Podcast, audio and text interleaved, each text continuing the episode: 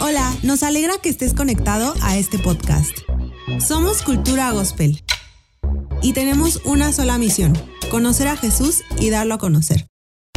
Esperamos que este mensaje despierte tu fe y te acerque más a Dios. Disfrútalo.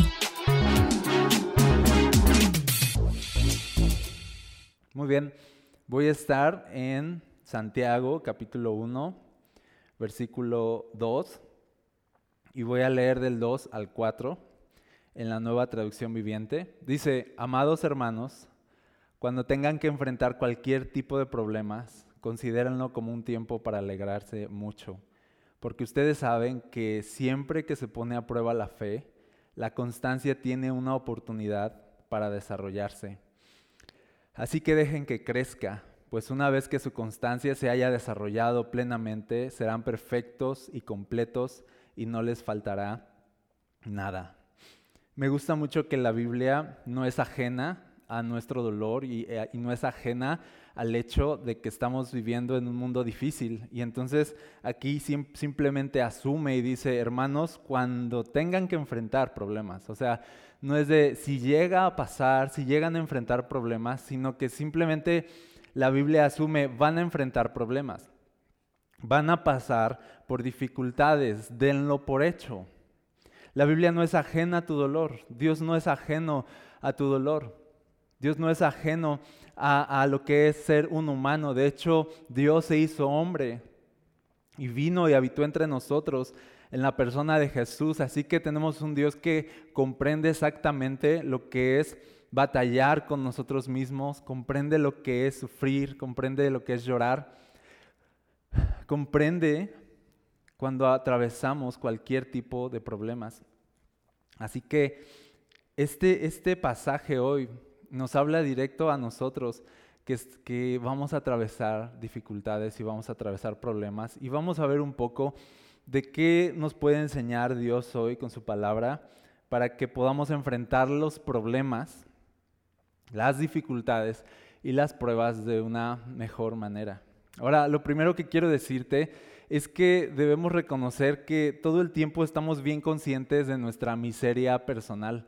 O sea, todo el tiempo sabemos lo mucho que necesitamos crecer, sabemos lo mucho que necesitamos cambiar, no somos ajenos a ver nuestros errores y nuestra incapacidad. O sea, sabemos bien nuestros límites, conocemos bien lo que somos y lo que no somos. Estamos bien conscientes de que, de que necesitamos crecer.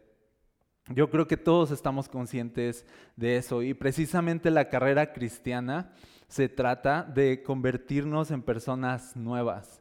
Se trata de Jesús formándose en nosotros, de el carácter de Jesús, la fe de Jesús formándose en nosotros. Incluso dice la Biblia que el que sigue a Jesús debe vivir como Jesús vivió, debe caminar como Jesús caminó.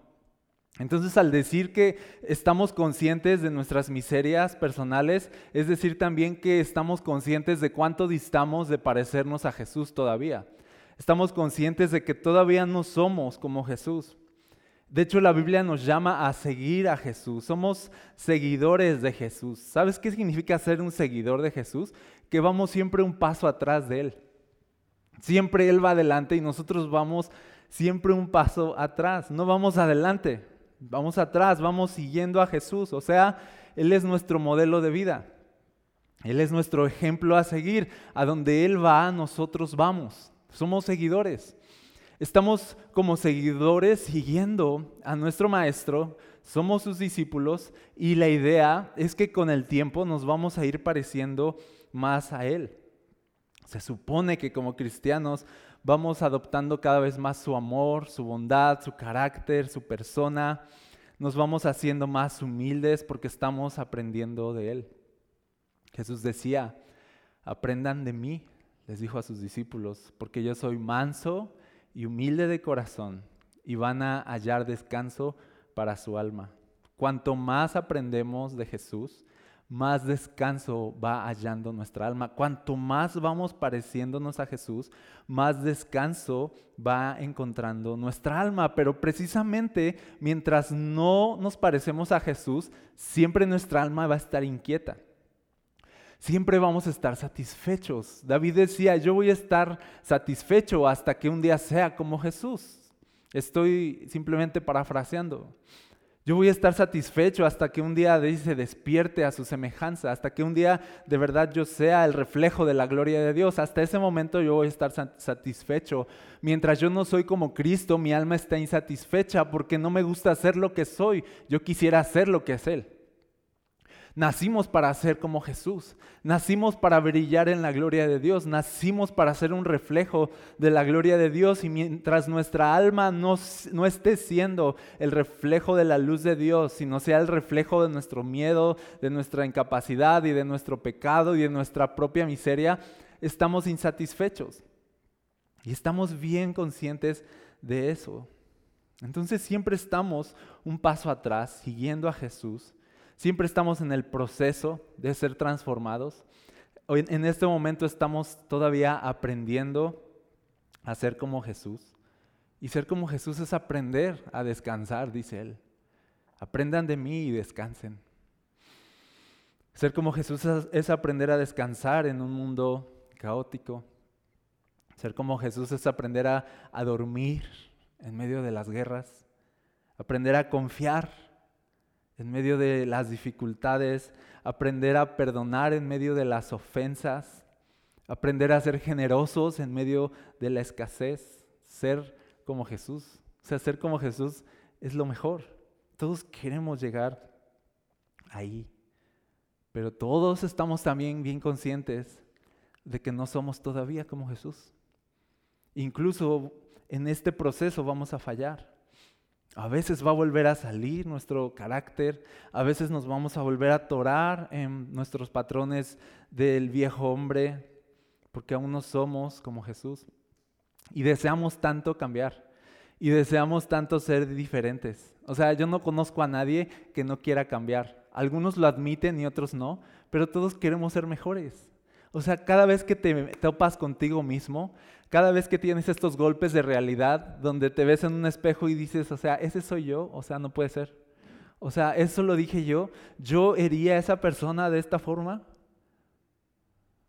Este soy yo siendo padre. Así te quedas así de, o sea, o sea, soy súper carente. la vida nos da golpes de realidad así de, no, no has llegado todavía, no eres lo que debería ser. Y deseamos mucho poder cambiar.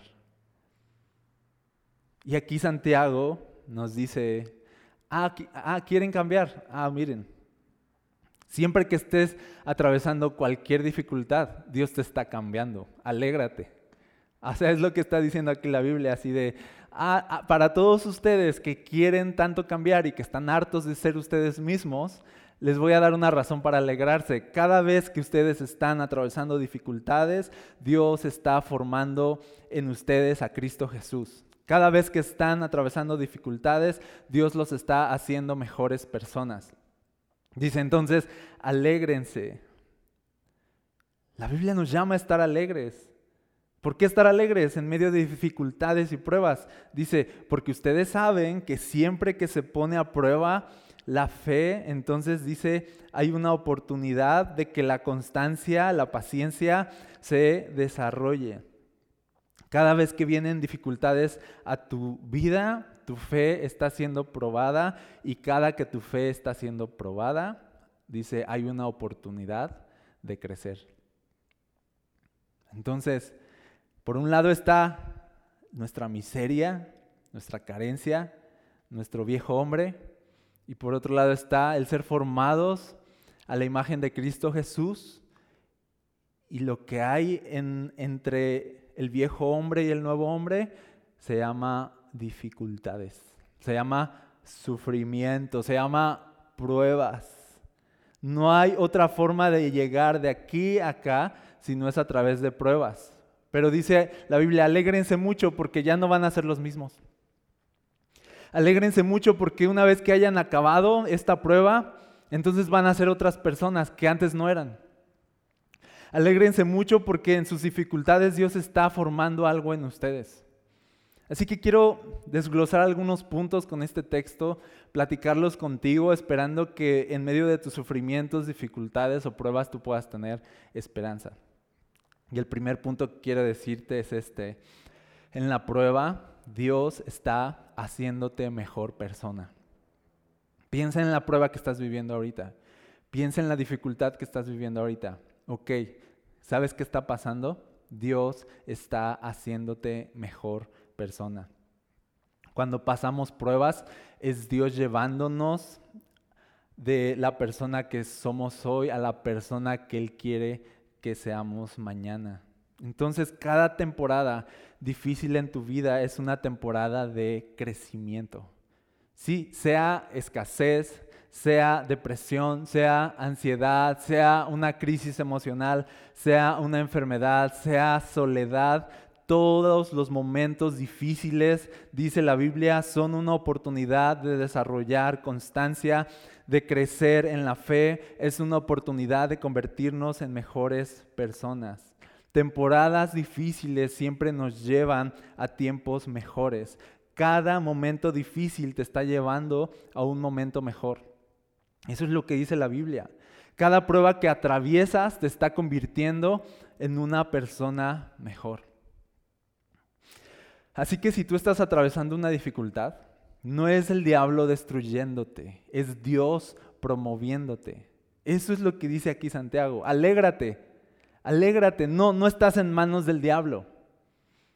No, no el diablo no te está destruyendo. Dios te está promoviendo. Dios está formando algo en tu vida. Dios te está dando la oportunidad de dejar de ser lo que tanto odias y convertirte en una persona que refleja el carácter de Cristo y su gloria. Tu sufrimiento entonces no es para destrucción. No hay sufrimiento en Cristo que sea para destrucción. Todo sufrimiento en Cristo es para crecimiento. Ese bache en tu vida no es para que te hundas, sino para que seas más grande. Esa es la idea y por eso la Biblia dice alégrense. No es una alegría sin fundamento, no es como que decir de, estás, estás sufriendo, o sea, alégrate, alégrate y ya, o sea, no. Está diciendo, alégrate porque todo sufrimiento produce resultados. Alégrate porque toda dificultad produce crecimiento. Alégrate porque no, este estancamiento, este bache que estás viviendo no es para que te quedes ahí, es para que avances. Dios no está oponiéndose a ti cuando sufres. Dios está promoviéndote cuando sufres. Alégrate. Así que Dios te dice hoy a ti, he puesto esa prueba para que tengas una oportunidad de ser mejor. He puesto esa prueba en tu vida para que tu fe crezca. Para todos aquellos que estamos pidiendo que nuestra fe crezca, ya sabemos qué podemos esperar. No se pongan nerviosos, pero podemos esperar pruebas, podemos esperar dificultades, pero Dios lo permite. Y Dios nos dice, no, pero no permito esa prueba, no permito ese sufrimiento para destruirte, sino para promoverte. No estoy en tu contra, estoy a tu favor. La primera idea que entonces quiero transmitirte hoy contigo es de Dios no está en tu contra, Dios está a tu favor, aún en los peores momentos. No interpretes tu peor momento como que Dios se, se opuso a ti. Interpreta tu peor momento como Dios está trabajando en ti. Dios está promoviéndome, Dios está dándome una oportunidad de crecer. Así que dice la Biblia, pues entonces alégrense, porque cada vez que su fe es puesta a prueba, su fe va a crecer y ustedes van a ser mejores personas. Alégrense. Entonces, número uno, en la prueba Dios está haciéndote mejor persona. Número dos, esto es muy importante. Tu actitud en la prueba determina el resultado de la prueba. Fíjate que dice aquí, dice verso 3, porque ustedes saben que siempre que se pone a prueba la fe, la constancia tiene, y subrayen ahí, una oportunidad para desarrollarse. Dice que en cada prueba hay una oportunidad de crecer. Entonces, cuando dice oportunidad, debemos entender que las oportunidades son asuntos que puedes aprovechar o desperdiciar, ¿sí o no? O sea, oportunidad. No porque haya una oportunidad significa que la vas a aprovechar. A veces la puedes dejar pasar, ¿sí o no? Entonces dice aquí, todas las pruebas son una oportunidad de crecer. Sí, pero depende de nuestra respuesta a la oportunidad si vamos a crecer o no. Depende de nuestra respuesta a esa oportunidad si de verdad se va a producir fe o no. Así que tu actitud en la prueba determina el resultado de la prueba. ¿De qué depende de si tomamos la oportunidad y crecemos o la desperdiciamos? Depende de nuestra actitud ante las pruebas. ¿Qué actitud debemos adoptar? Dice aquí, alegría. Alégrense en las pruebas, de eso se trata. De eso se trata la prueba de nuestra fe, que la fe no caiga, que la fe se mantenga fuerte y se haga más fuerte. Y una fe fuerte en el corazón, una persona con una fe intacta es una persona alegre. No es una persona desanimada o amargada, sino es una persona que mantiene su alegría. Dice, alégrense en, en, las pruebas, no digan en las pruebas Dios me abandonó, porque entonces estás perdiendo la oportunidad de crecer. No digas en las pruebas, porque Dios permite esto, sino di en las pruebas, gloria a Dios, porque en esta prueba mi fe va a crecer, mi carácter se va a desarrollar y voy a ser más como Jesús. Entonces me voy a alegrar. La Biblia dice, Pablo les decía a la iglesia, alégrense en todo tiempo. Les decía, siempre estén alegres. La vida cristiana es una vida en la que estamos llamados a estar siempre alegres, pase lo que pase. Pase lo que pase. Entonces hay dos respuestas en las temporadas difíciles. Alegrarnos o amargarnos. Alegrarnos o amargarnos. Pero tu actitud en la prueba va a determinar el resultado de la prueba. La alegría, por ejemplo, en la prueba va a producir fe. Pero la amargura en la prueba produce duda. Es lo contrario. Entonces, no, no todas las pruebas producen fe. No, no todas las pruebas producen crecimiento. Depende. Si la prueba te amargó, si la prueba te hizo cuestionar a Dios, si la prueba te llevó a culpar a los demás, si la prueba te llevó a refugiarte en el pecado, pues no va a producir crecimiento, perdiste la oportunidad. Dice, pero siempre que hay una prueba hay una oportunidad. Alégrense en las pruebas para que se produzca fe. No se amarguen en las pruebas para que no se produzca duda en sus corazones.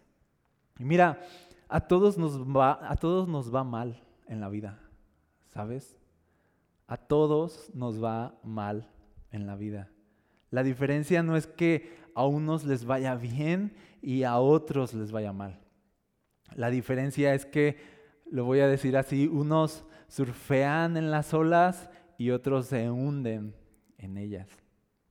La diferencia es, no es de si, si he vivido pruebas y sufrimientos, sino de qué he hecho, qué actitud he tomado cuando he vivido esas pruebas.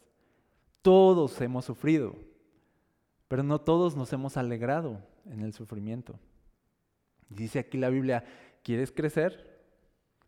Cambia tu actitud en las pruebas. No te amargues en las pruebas. Alégrate en las pruebas.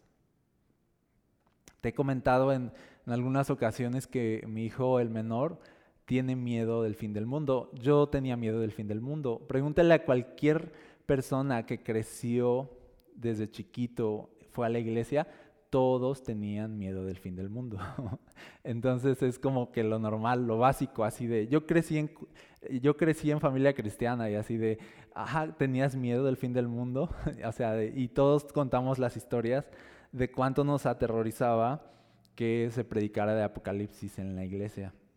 Entonces mi hijo pequeño pues creció entonces como en la iglesia, entonces pues sí, tiene ese sello particular de tener miedo al fin del mundo. Y entonces siempre él decía así, es que se va a inundar el mundo, es que va a temblar, es que el cielo se va a caer. ¿Y, y qué va a pasar? Y entonces estaba con eso, ¿no? Y entonces recientemente, de pronto de buenas a primeras, me dice, ya sé qué voy a hacer en el fin del mundo. Me dice, cuando se inunde todo y el agua suba e inunde todo, las casas, dice voy a jugar en el agua y voy a, y voy a nadar en, el, en la inundación. Y así me lo decía así como de, ya, o sea, ya lo tengo planeado. Y cuando empiece a temblar y se empiece a mover todo, yo voy a aprovechar para entonces bailar, ¿no? Y moverme, ¿no? Y si se cae el cielo y se empiezan a caer las estrellas, o sea, yo me voy a emocionar de que de todo este espectáculo. O sea, me empezó a explicar sus planes para el fin del mundo. O sea, como que me decía de, tengo planeado alegrarme pase lo que pase. Y de verdad lo estaba escuchando y, pensaba en esta cita, así de, me voy a alegrar aunque el mundo se sacuda. Si tiembla, voy a bailar. Si se inunda, voy a nadar y jugar en el agua. ¿Qué actitud voy a tomar cuando todo se sacuda? ¿Qué, ¿Qué, actitud voy a tomar cuando todo colapse? ¿Voy a alegrarme o me voy a amargar? Tu actitud ante las pruebas determina el resultado de la prueba. Tu actitud en la prueba determina si vas a crecer o vas a seguir igual. ¿Sabes qué? Las personas, cuando nos estancamos, cuando por años y años y años seguimos siendo exactamente los mismos, es porque las pruebas no nos están cambiando. Porque pruebas tenemos, pero las pruebas no nos están cambiando nos están incluso amargando y haciendo peores personas. O sea, porque a veces tú ves a personas y dices, wow, ¿quién te tiró? O sea, a veces decimos de broma, o sea, la vida te ha tratado mal. Ey, ey, pero eso no es una excusa, porque a todos nos ha tratado mal la vida.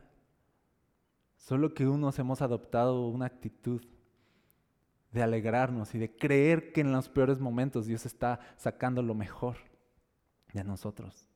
No nos hemos quejado con Dios, hemos adorado a Dios. No nos hemos quejado en el desierto, hemos bailado en el desierto. No nos hemos inundado en las olas, hemos surfeado en las olas, hemos nadado en las olas. Hemos tomado la oportunidad de crecer. Cada prueba es una oportunidad de crecer. No, no, las pruebas no son para destruirte. No, las pruebas no son un pretexto para que seas esa persona de mal carácter. No, las pruebas no son un pretexto para que sigas siendo igual.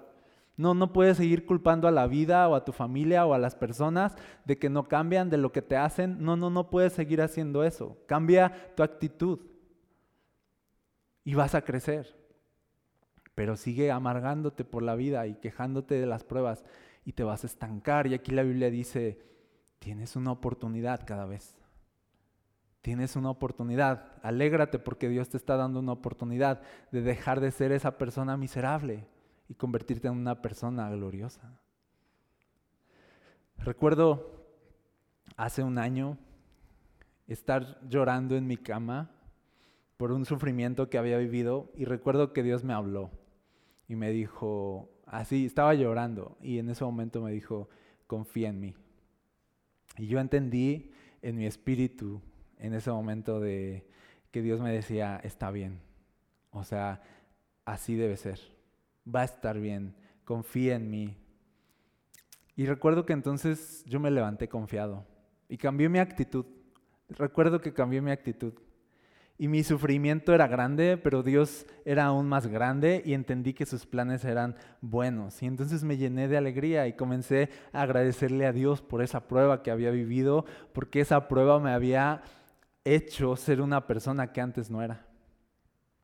Le agradecí a Dios por el sufrimiento, porque ese sufrimiento me había convertido en una persona que yo quería ser, pero que no lograba ser. Pasé de ser una, esta persona que odiaba a esta persona que se parece un poco más a Jesús a través de las pruebas, a través del sufrimiento. Así que escucha hoy a Dios diciéndote, confía en mí. En medio de tu sufrimiento, confía en mí.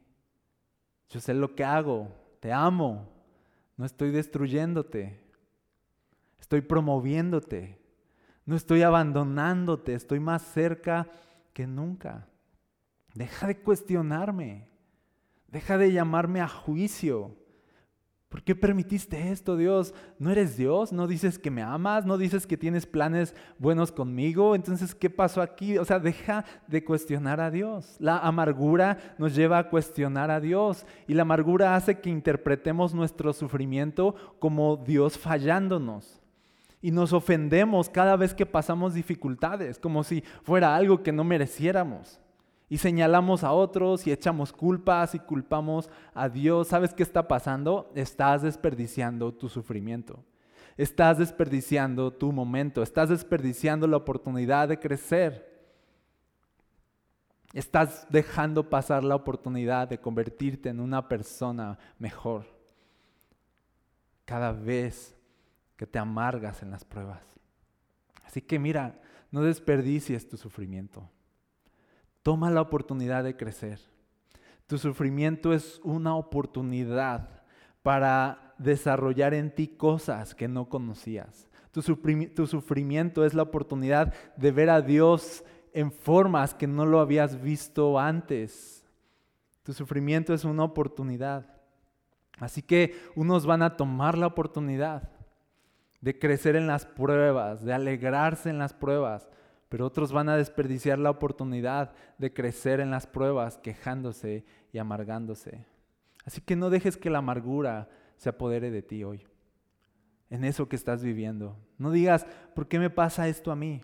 Te voy a decir por qué te pasa a ti, porque Dios tiene un plan hermoso contigo, porque Dios tiene un plan bueno y perfecto contigo, porque Dios quiere formar en ti a una persona mejor, porque Dios te ama tanto que no te va a dejar igual, porque Dios te ama tanto que para pasarte de la persona que eres hoy a la persona que serás mañana, te ha regalado una prueba, te ha regalado una oportunidad de que tu fe crezca, de que tu carácter se desarrolle y que Él va a añadir todo lo que te falta, todo lo que no tienes, todo lo que Él quiere darte, a veces va a venir como un regalo envuelto en el dolor, envuelto en la agonía, envuelto en la enfermedad, regalos de Dios para crecimiento, para transformación. Así opera Dios.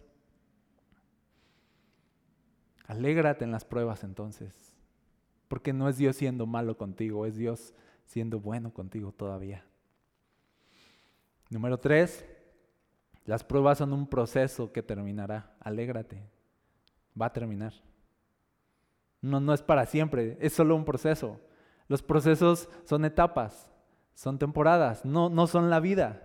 Los procesos tienen un fin, inician y terminan. Son temporadas. Alégrate porque estás pasando por una temporada.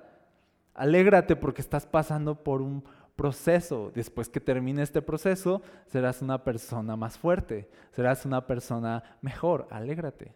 No es verdad que ahorita en la cuarentena, y ya decimos cuarentena, pero, o sea, esta es la reunión 23, esta es la semana 23. O sea, o sea, no es verdad que esto nos está cambiando. Espero que nos esté cambiando. Espero que esta sea una oportunidad. Imagínate desperdiciar eh, cinco, seis meses de nuestra vida cuestionando a Dios, cuestionando el por qué, perdiendo nuestra fe, desalentándonos, quejándonos, tirados por ahí en nuestros sufrimientos. Imagínate desperdiciar seis meses, voy a decir seis meses en fe, ¿verdad? Pero no sé cuánto más. Imagínate desperdiciar este tiempo difícil y que acabe y seamos exactamente los mismos, o sea, qué tontería. O sea, no desperdicies tu sufrimiento. No pases por un sufrimiento y salgas de ahí igual. ¿No es verdad que esto, esta cuarentena nos está cambiando? Pero no es para siempre, es un proceso. Es una temporada.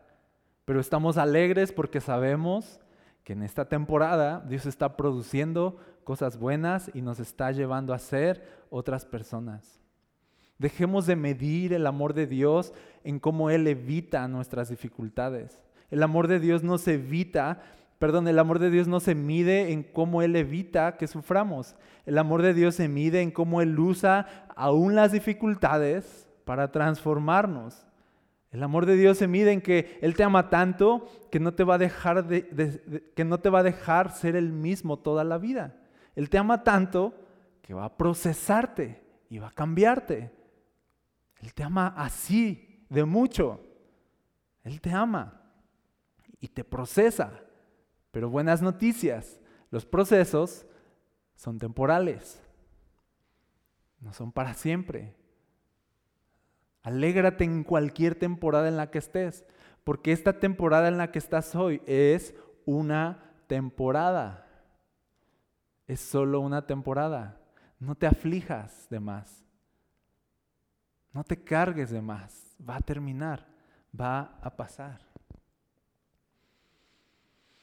Por último, quizá tú te preguntes si no hay otra manera. Quizá te preguntes, o sea, de verdad, para que yo deje de ser la persona que soy y me convierta en la persona que debo ser, solamente puede ocurrir a través del camino del sufrimiento, de las dificultades, de las pruebas. No hay otra manera. No hay otra manera de que mi fe se desarrolle. Solo a través de pruebas voy a crecer. No hay otra manera de escapar de lo que soy y convertirme en lo que debo ser.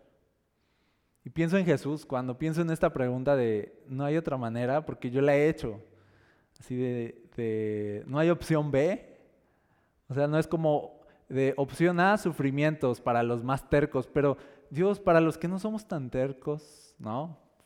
Eh, para los que decimos, sí, yo coopero de verdad. O sea, ¿quieres que sea una mejor persona? Sí, le voy a echar ganas. O sea, opción B, danos así como opciones. ¿De verdad tenemos que sufrir?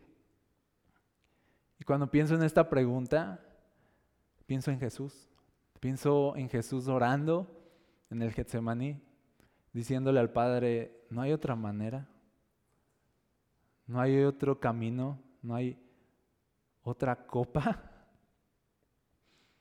le pedía, si es posible, te pido que pases de mí esta copa de sufrimiento.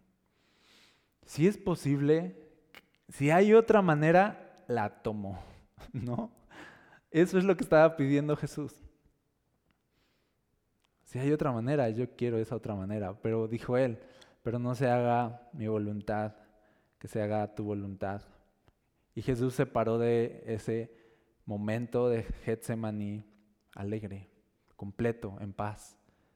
Tomó la cruz en silencio, con esperanza, con fe, oró por sus enemigos, oró por los pecadores y dice que los amó hasta el fin. Esa es una persona que entendió que no hay otra manera, pero que esa es la mejor manera.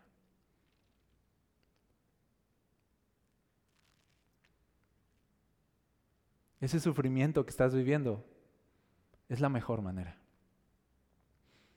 No nos gusta, quisiéramos opción B, pero la manera de Dios es la mejor manera. Así que ese sufrimiento no es Dios abandonándote, es Dios trabajando contigo. Es Dios diciendo, estoy formando a Cristo en ti. Y después de este proceso van a venir los resultados. Después de este proceso vas a ver las respuestas. Después de este caos vas a ver el orden. Después de esta noche vas a ver la luz. Me gusta mucho Génesis, cómo empieza y dice, que la tierra estaba desordenada y vacía, que era un caos total, dice en una versión. Pero me gusta el contraste, me gusta que dice que la tierra era un caos total, pero que el Espíritu de Dios se movía sobre la faz de las aguas. Me gusta pensar que el caos no impedía que el Espíritu de Dios se siguiera moviendo. Me gusta pensar que entonces en medio del caos Dios todavía puede crear cosas hermosas Después él dijo, sea la luz y fue la luz y trajo orden de un momento a otro en medio del caos, porque su espíritu se seguía moviendo. Así que en medio de ese caos que estás viviendo, el espíritu de Dios se sigue moviendo. El Espíritu de Dios sigue presente en el caos. El Espíritu de Dios sigue presente en la oscuridad. Dios no te ha abandonado. Dios sigue ahí. Dios sigue hablando. Dios sigue planeando. Dios sigue a cargo. Dios sigue a cargo en medio del caos. Así que, por eso dice aquí Santiago, así que ya, o sea, bájenle, bájenle a sus quejas, bájenle a su amargura, alégrense, alégrense en el sufrimiento. O sea, no sé si ya se dieron cuenta que en este mundo vamos a sufrir. ¿De verdad vamos a vivir toda la vida así, amargados, quejándonos, cuestionando a Dios? O sea, de como que no se han ya acostumbrado, o sea, no quieren cambiar un poco el panorama ya. O sea, si, si, si en el mundo vamos a tener aflicción, ¿por qué no que esas aflicciones desarrollen lo mejor de nosotros? ¿Por qué no dejar que esas aflicciones sean las oportunidades de convertirnos en mejores personas? ¿Cómo le vamos a hacer? Pues ya cambiemos nuestra actitud, confiemos en Dios en los peores momentos y Él va a sacar de nuestros peores momentos lo mejor de nosotros. Alegrémonos entonces ya. Alegrémonos.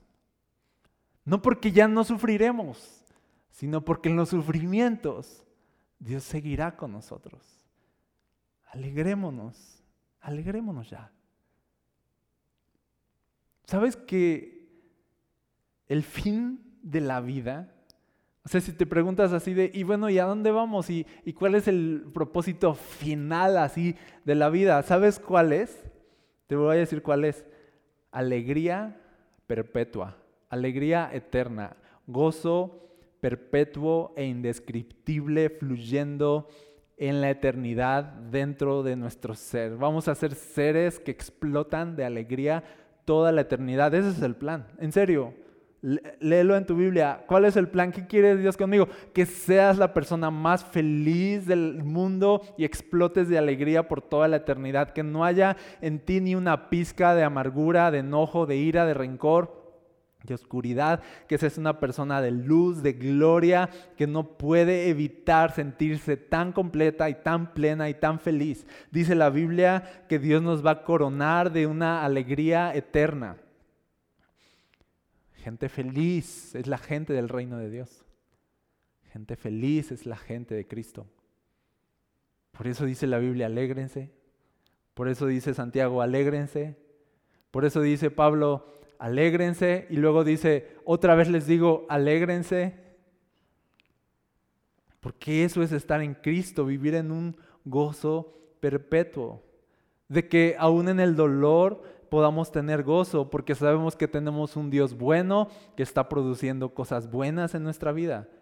Porque aún en el dolor sabemos que Dios no nos está abandonando, que Dios sigue siendo bueno en nuestro dolor que vamos a tener gozo y alegría en este mundo y que nunca vamos a estar en desventaja en este mundo, sin importar lo que pase, cualquier cosa que nos ocurra, nunca vamos a estar en desventaja si tenemos a un Dios que está a nuestro favor. Mientras tengamos a Dios a nuestro favor, nunca vamos a estar en desventaja. O lo dice la Biblia así, si Dios es por nosotros, pues ¿quién puede estar contra nosotros? Si Dios está a nuestro favor, ¿quién de verdad se puede oponer a nosotros? Si Dios está favoreciéndonos, no hay oposición tan grande que pueda apagar su favor sobre nosotros. Dios está empujándonos, Dios está eh, promoviéndonos, Dios no nos está destruyendo, así que no hay destrucción, sufrimiento, pérdida, escasez que sea más grande que Dios y su gloria dándonos crecimiento. Sus propósitos siempre son buenos en medio de cualquier circunstancia. ¿Por qué? Porque tenemos un Dios bueno que todas las cosas, incluso malas, las usa para obrar a nuestro favor. Por eso dice la Biblia que para los que amamos a Dios todas las cosas, y dice todas las cosas, nos ayudan para nuestro bien. Todas las cosas, todas. Así de grande es Dios, así de bueno es Dios, que puede usar lo peor que puede ocurrir, la peor circunstancia, para producir lo mejor que te puede pasar. Sí, sí, sí, alégrense, alégrense. Aún en la enfermedad, aún en la muerte, alégrate. Porque la muerte es el principio de ese gozo eterno. O sea, no hay forma de perder en Cristo. O sea, si tú pierdes todo aquí, tú vas a ganar todo allá. ¿No lo dijo Jesús? O sea, de, no, se, no se angustien por las aflicciones de este mundo. Yo ya lo vencí, ya lo tengo cubierto. Aunque tú pierdas todo aquí, estás ganando todo allá. Incluso cuanto más pierdas aquí, dijo Jesús, más te voy a recompensar. No hay forma de perder en Cristo Jesús. En Cristo Jesús solo estamos ganando, siempre estamos en una ventaja. Entonces, por eso dice la Biblia, entonces ya quita esa cara, alégrate. Vas a ganar, pase lo que pase, vas a ganar. Somos más que vencedores en Cristo Jesús. Y dice, y aún, dice, para nosotros vivir es Cristo y morir es ganar. Ganar. ¿Qué es lo peor que te puede pasar? ¿Que te mueras? Ok, vas a ganar. Entonces, pues vamos a alegrarnos porque este mundo de por sí es difícil. O sea, vamos a cambiar nuestra actitud. Vamos a vivir con fe, vamos a vivir creyendo en los peores momentos que Dios está haciendo algo bueno, que tenemos un Dios bueno que nos ama. ¿Está bien? Señor, gracias por las pruebas, gracias por las oportunidades que nos das de crecer, gracias por los sufrimientos que nos hacen mejores personas. Gracias por ser tan glorioso que puedes convertir lo malo en bueno, que puedes convertir la tristeza en alegría, que puedes cambiar nuestro luto en baile. Gracias por ser tan grande. Gracias por ser tan glorioso que puedes tomar lo peor de este mundo para hacerlo lo mejor y más glorioso. Señor, gracias porque eres tan bueno con nosotros. Gracias, Señor, porque estás produciendo cosas buenas en los peores momentos. Gracias, Señor, porque tenemos siempre una oportunidad de crecer en los sufrimientos. Ya vimos que este mundo es difícil, ya vimos que hay sufrimiento, ya vimos que hay dolor, ya vimos que podemos perder. Pero ya vimos tu fidelidad y ya vimos que en nuestra pérdida siempre hay ganancia.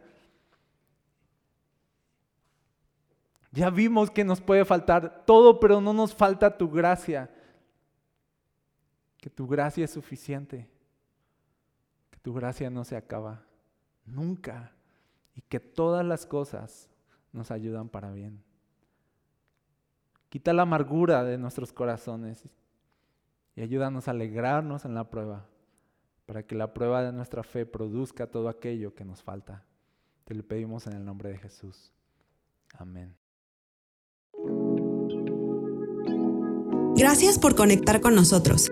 Si deseas más contenido como este, encuéntranos como Cultura Gospel en redes sociales o visita nuestro sitio web culturagospel.com.mx. Oramos que en donde quiera que estés, Dios siga trayendo ánimo y esperanza a tu corazón.